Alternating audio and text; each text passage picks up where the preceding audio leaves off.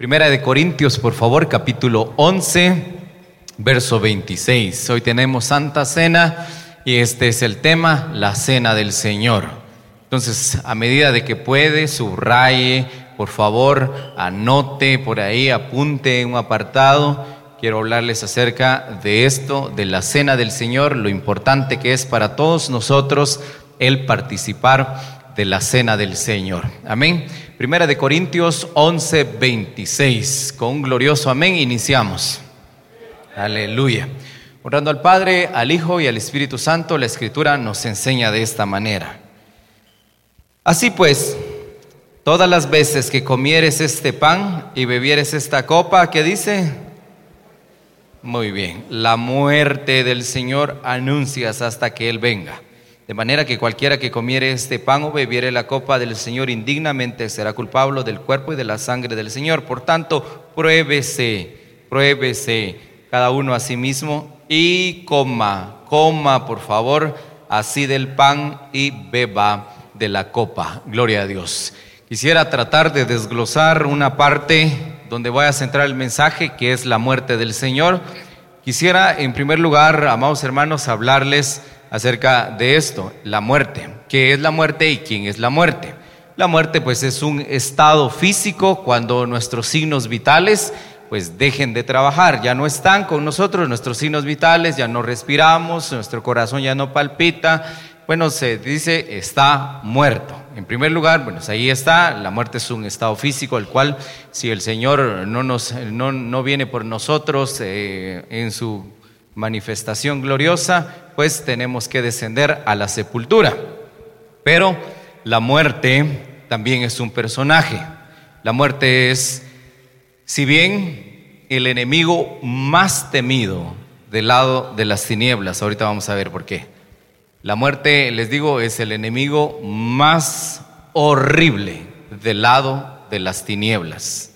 Puede ser el más poderoso, aún más el mismo Lucifer. Recuerden que eh, es un gran equipo de trabajo el que tienen ellos. Y la muerte tiene una compañera o compañero inseparable. Andan todo el tiempo juntos. Todo el tiempo andan juntos. Su compañero se llama Hades. El Hades también es un lugar al cual van los muertos, donde hay compartimentos y ahí se están los muertos. Pero el Hades también es un personaje, es una entidad, por lo tanto es una potestad. Eso nos enseña la Escritura. Vamos por favor, aquí estamos en 1 Corintios capítulo 15, donde vamos a ver. Entonces, como estamos recordando la muerte del Señor, vamos a hablar entonces por qué murió, eh, debido a qué. Entonces tenemos esto. 1 Corintios 15, 25, por favor. Amén. Porque preciso es que Él, hablando de Jesucristo, reine hasta que haya puesto a todos sus enemigos debajo de sus pies. El verso 26, y el postrer enemigo, que, ¿qué dice? Ah, muy bien, que es, fue o será. ¿Qué dice la Biblia? ¿Fue, es o será? Será. Entonces es futuro. Que será destruido es la muerte.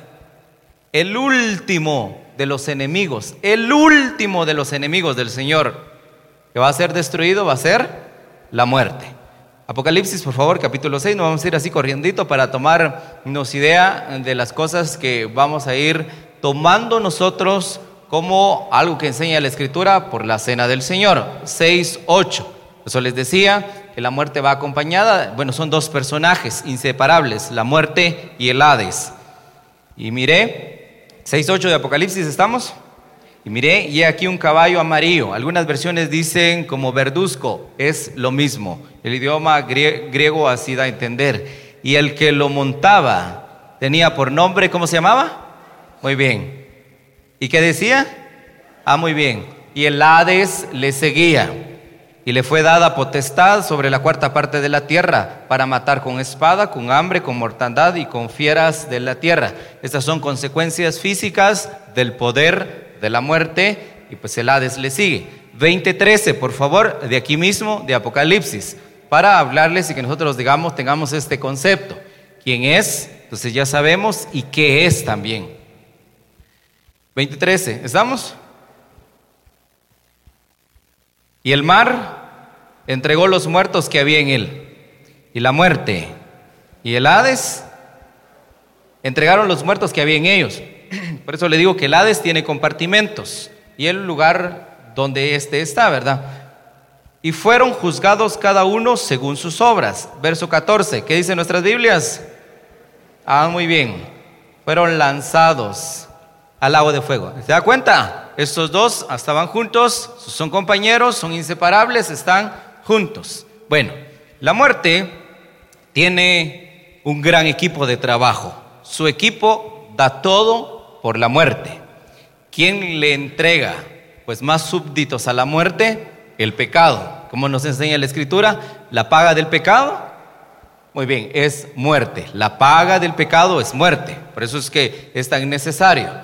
Aparte de todo, su equipo de trabajo, vamos a leer un par de salmos porque hay muchos y nos cansaríamos, así que sería tan exhaustivo que leyéramos cada uno de los salmos, no los vamos a explicar tampoco, vamos a salmos donde vamos a ver el equipo de trabajo de la muerte. ¿Por qué quiero hablarles de eso, amados hermanos? Porque es tan importante para nosotros que hagamos memoria de esto. Dice la escritura, cada vez que comas de este pan, cada vez que comas, de, que bebas de esta copa, es en memoria de mí, en memoria de su muerte, lo que pasó con su muerte. Bueno, Salmo 9, 13, por favor. Y aquí vamos a ir comprendiendo el equipo de trabajo de la muerte. 9.13, ¿estamos? Ten misericordia de mí, mira mi aflicción que padezco a causa de los que me aborrecen. Tú me levantas, ¿qué dice? Muy bien, aquí está lo primero, de las puertas de la muerte. Eh, por favor, eh, 18.4. Aquí estamos, 18.4. Me rodearon, ¿qué dice? Ligaduras de muerte, torrentes de perversidad me atemorizaron. Ligaduras del Seol me rodearon, me tendieron nuevamente. Bueno, entonces ya tenemos las puertas de la muerte. También nos dice la escritura que la muerte tiene sombras, las sombras de la muerte. Entonces todo este es el equipo de trabajo que lo hace cada vez, que lo hace, bueno, el enemigo más temible del lado de las tinieblas. Vamos, por favor, 22, 22, 15. Como un tiesto se secó mi vigor y mi lengua se pegó a mi paladar y me, ha, y me has puesto en el polvo de la muerte. 55, 4, por favor. Mi corazón está dolido dentro de mí y terrores de muerte sobre mí han caído. Uno más y los dejo tranquilo. Con estos salmos. 107, 18. Su alma abominó todo aliento. Ese es lo que algo similar. Y llegaron hasta dónde? Muy bien, a las puertas de la muerte. Queridos hermanos, el día en que nosotros o a nosotros nos toque que enfrentarnos a este enemigo, no sea para aterrorizarnos, no sea para que nosotros, bueno, ese momento tiene que ser un momento glorioso, el día en que un hijo de Dios parta a la eternidad. Por supuesto, por supuesto que todos los que perdemos a alguien vamos a sentir dolor, pero pensemos en este Salmo 116, uno de sus versículos. Estimada es a los ojos de Jehová, ¿qué dice? Muy bien, la muerte de sus santos. Entonces, a medida que nosotros podemos alejarnos de qué? De la muerte eterna, lo vamos a hacer acercándonos a la mesa del Señor. Por eso es tan importante, dice, porque quien no come del pan y no bebe de la copa, no tiene vida eterna.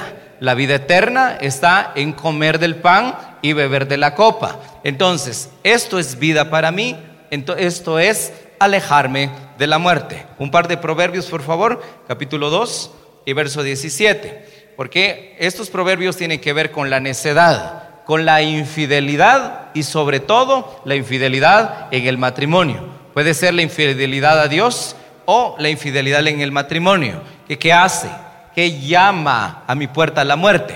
Entonces la muerte no solo así como que me muero, punto y final, me fui y ya. Como que me escapé, me subí a un avión. No.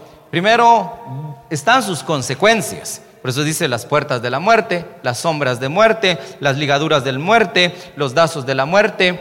Porque es que hay gente que nunca sale del agujero donde está. Porque es que hay personas que nunca salen de la depresión donde se encuentran. Nunca pueden vivir felices. Nunca están contentos. No hay manera de que tengan una semana y miren en su retrovisor su semana. Fue una semana bendecida. No hay manera de que empiecen, terminen, es viernes en la noche y le dicen, gracias Señor, lunes, martes, miércoles, jueves y viernes me fue bien. ¿Por qué? Están haciendo una invitación, se están acercando a qué? A los lazos, a la sombra, a las ligaduras, al polvo, ¿de qué? De la muerte, porque es su, su trabajo. Y una de, les digo, su principal jugador es el pecado. Su principal jugador es el pecado que desgarra, denigra, ¿sí? Hace que la persona llegue a un estado no solo inmoral ante Dios, sino que siempre se sienta alejado de Dios, por lo tanto no merezca nada de lo que Dios ofrece. 2, 18, por favor, de Proverbios.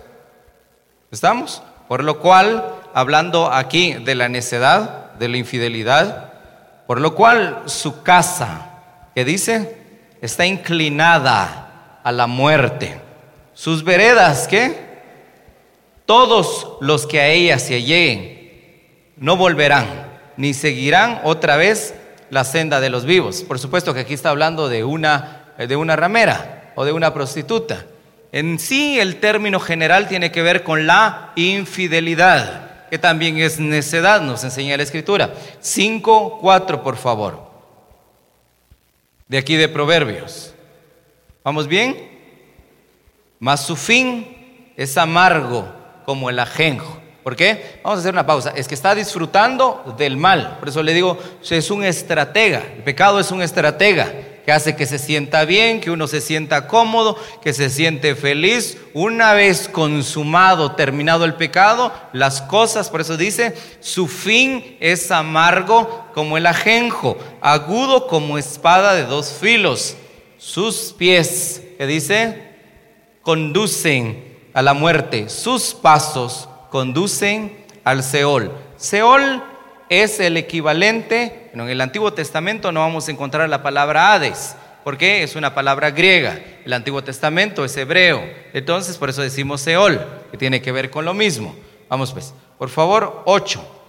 Aquí mismo de Proverbios. Y esto es para todos los que no tienen amor por la sabiduría. Dice. 8.35 de Proverbios. Señor Jesús. Solo hemos leído unos versículos. Y qué rápido va la hora. Estamos 8.35. Porque el que me halle, hallará la vida y alcanzará. Muy bien. El que me halle, ¿qué cosa hallará? Muy bien. La sabiduría está hablando. Lo contrario es la necedad. Mas el que peca contra mí, defrauda su alma. Todos los que me aborrecen, ¿qué cosa hacen? Todos los que me aborrecen, muy bien. Entonces, por eso es tan importante que nosotros nos detengamos. ¿Y qué tal está la calidad de nuestra vida? ¿Cuánto de nuestra vida la estamos disfrutando? ¿La estamos pasando bien? Me gustaría hacer una pregunta. No, entre usted conteste. ¿Cuántos aman su trabajo? Usted conteste.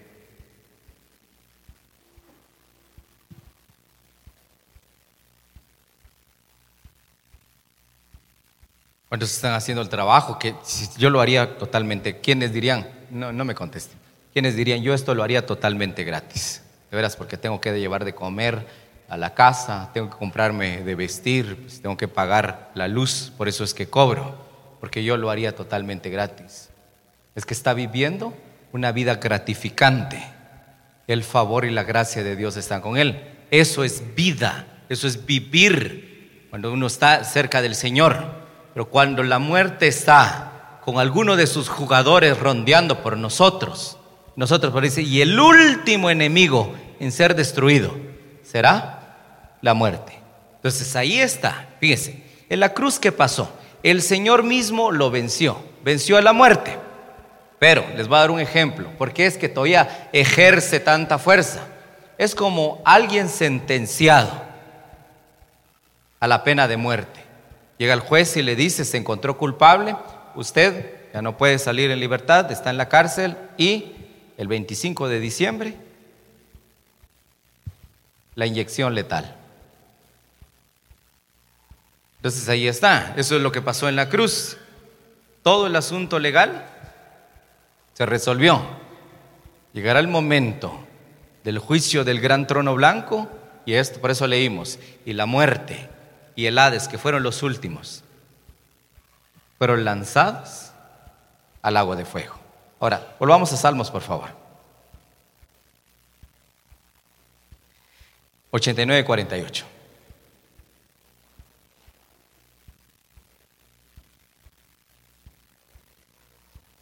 Amén.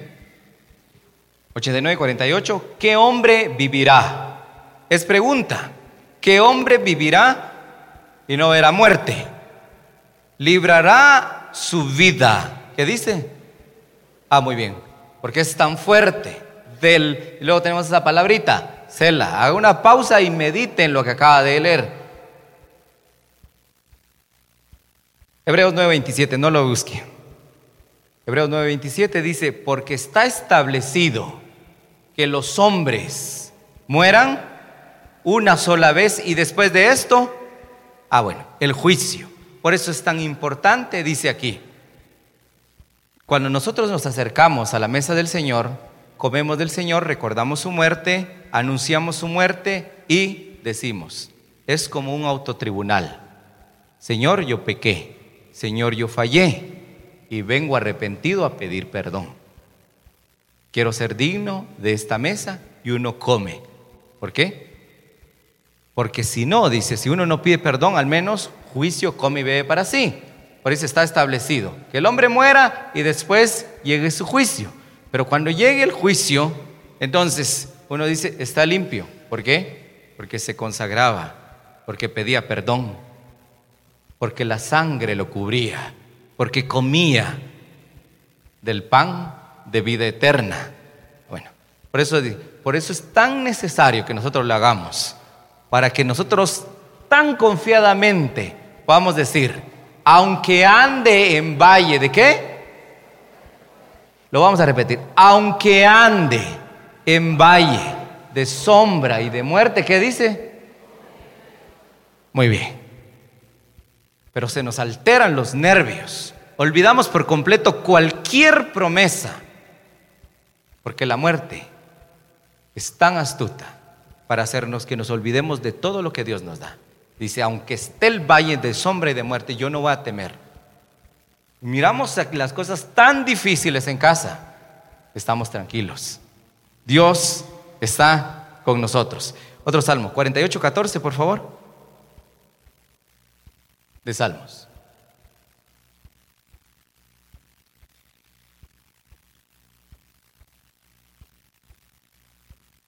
Amén. Porque este Dios es Dios nuestro, eternamente y para siempre. ¿Qué dice? ¿Lo puede leer, por favor? Bueno, ¿por qué? Porque el momento en que muere, la persona necesita que lo acompañe a su morada eterna. Él nos guiará. La palabra correcta que dice ahí es pastoreará. No es correcto también decir guiará. Pero el original dice, Él nos pastoreará. ¿Por qué? Porque vamos a leer otro, otro salmo después, donde la muerte también pastorea. Él nos pastoreará más allá de la muerte. Por eso es tan importante la cena del Señor. Primera de Corintios, volvamos por favor. 15 y 54. ¿Vamos bien? Hábleme por favor, porque usted sabe que estoy algo choco y a ver si está despierto o está durmiendo. Ah. Primera de Corintios 15 54. Esto es tan importante. Yo quisiera explicarles todo, pero no puedo ahorita. Y cuando esto corruptible, hablando de nuestro cuerpo, sea vestido, vestido de incorrupción, y esto mortal, sea vestido de inmortalidad. Entonces se cumplirá la palabra que está escrita. Sorbida o absorbida o desaparecida es la muerte en victoria. Verso 55. ¿Dónde está, oh muerte, tu aguijón? ¿Dónde, oh sepulcro, tu victoria? Hebreos 2.14, por favor. Todo es, ¿dónde está, muerte, tu aguijón? O como le dijo el Señor eh, en el libro de Oseas a la muerte, muerte, yo seré tu muerte. Es interesante, ¿verdad? Muerte, yo seré tu muerte. Entonces, ¿dónde está, muerte, tu aguijón y sepulcro, tu victoria? Fíjense que aquí los escritores, los traductores, mejor dicho, los lingüistas, donde dice sepulcro, la palabra es Hades. Por eso, ¿dónde está, oh tanatos de muerte? ¿Dónde está, oh tanatos? ¿Cómo es que leíamos? Tu aguijón. ¿Dónde está, oh tanatos, tu aguijón? ¿Y dónde, oh Hades, tu victoria? ¿Por qué? Porque el Señor los, los derrotó. ¿Con qué? Con su sangre bendita. Hebreos 2.14. Así que, hablando de Jesús, por cuanto los hijos participaron de carne y de sangre, Él también participó de lo mismo para destruir por medio de la muerte, destruir por medio de la muerte al que tenía el imperio de la muerte.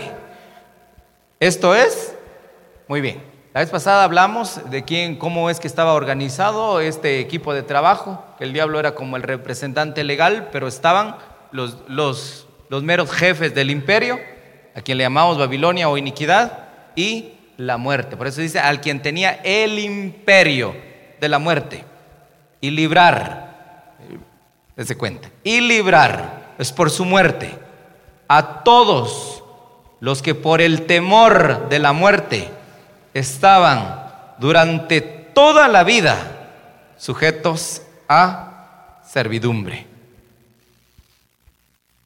9.15 de Hebreos. Ya voy terminando, amados hermanos, ya vamos a ir pensando y qué es tan necesario que nos acerquemos a la mesa para tener la vida, la vida que viene del trono y para que el Señor nos guíe, nos pastoree más allá de la muerte. 9:15. Así que, hablando de Jesús, por eso es mediador de un nuevo pacto, para que interviniendo muerte para la remisión de las transgresiones que había bajo el primer pacto, los llamados, nosotros, reciban la promesa de la herencia eterna, es decir, la vida eterna. Porque donde hay testamento, es necesario que intervenga muerte del testador, porque el testamento con la muerte se confirma, pues no es válido en tanto que el testador vive. Isaías 25:8, no lo busque, dice, y destruirá Dios para siempre a la muerte, siempre en futuro, porque tiene un trabajo qué hacer, el día en que nosotros nos encontremos con ella, va a ser una servidora que nos lance a nuestros aposentos eternos, donde estaremos por siempre con el Señor. Y no un enemigo de quien nosotros vamos a sentir terror. En casa me gustaría que le diera una leída a todo el Salmo 49. Vamos a leer un par de versículos nada más, así que Salmo 49 antes de iniciar con la cena del Señor, yo quisiera, amados hermanos, miren, décimo mes, onceavo, ¿va? Onceavo mes. No diga amén, ni gloria a Dios, ni nada, por favor. Cuando, les, cuando quiero que diga amén, no dice. Y cuando no quiero, amén están diciendo. Ah, nada. ¿Cuántos realmente han disfrutado de este año?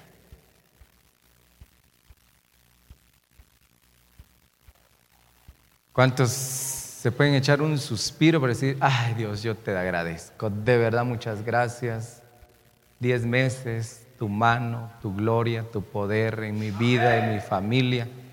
Dice hermanos, que si no lo hemos hecho, o si nosotros no hemos disfrutado nuestro año, tenemos que tener con mucha seriedad el sentarnos a la mesa del Señor, porque es la vida de Cristo que estamos comiendo. Y no es posible que alguien le den un manjar de aquellos suculentos. Se me viene a la mente que lo lleven a Tecpan, a cualquier lugar de todos, que el mejor de todos los asados. Parrillada para cinco, dice, y que se lo den a usted solito y que se lo termine usted solito. Y que una vez terminado o terminada la parrillada, diga, ah, ¿cómo tengo hambre? ¿Quién sería? ¿Quién? Una porción de papas me dan y me llena. ¿De verdad? Viera mi desayuno tan poquito y me llena. Bueno, creo que refacciono dos veces por eso. ¿ah? O sea, que uno dice, estoy bien, estoy lleno. Esto hace la cena del Señor. Nos llena, nos da vida. Es un pedacito de pan. Ay, no, gracias a Dios, lleno, me voy a echar mi traguito el Señor reprenda ese pensamiento. Es la vida de Cristo. Por eso dice, mi muerte están recordando. Están hablando de lo poderoso que es este enemigo diciendo, mira, tan poderoso puede ser, pero la vida está en mí. Amén. Verso 6. Estamos en el Salmo 49, verso 6. Los que confían en sus bienes y de la muchedumbre de sus riquezas se jactan, ninguno de ellos podrá en manera alguna redimir al hermano, ni dar a Dios su rescate. Verso 8. Porque la redención, es decir, el pago o la libertad, de su vida. ¿Qué dice? Es de gran precio. ¿Qué dice? Ah, no se logrará jamás para que viva en adelante para siempre y nunca vea corrupción.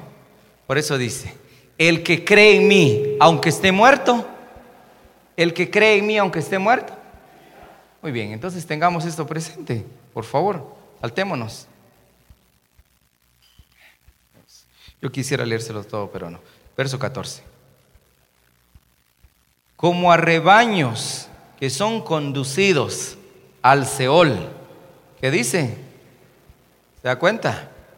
La muerte los pastoreará y los rectos se enseñorearán de ellos por la mañana se consumirá su buen parecer y el Seol será su morada. Pero Dios redimirá mi vida. ¿De qué cosa? Ah, muy bien. Porque Él me tomará consigo.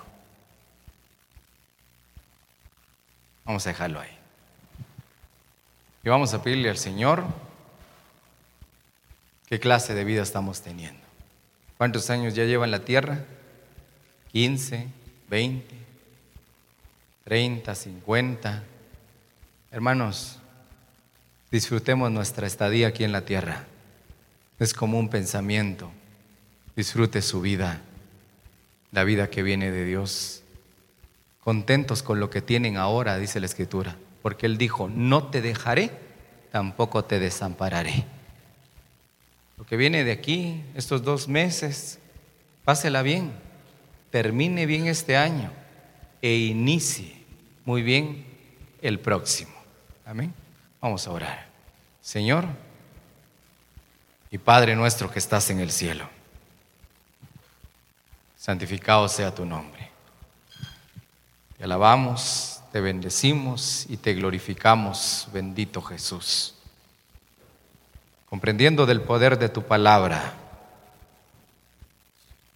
sabiendo que necesitamos la vida de Cristo y que no está bien que comamos esa vida.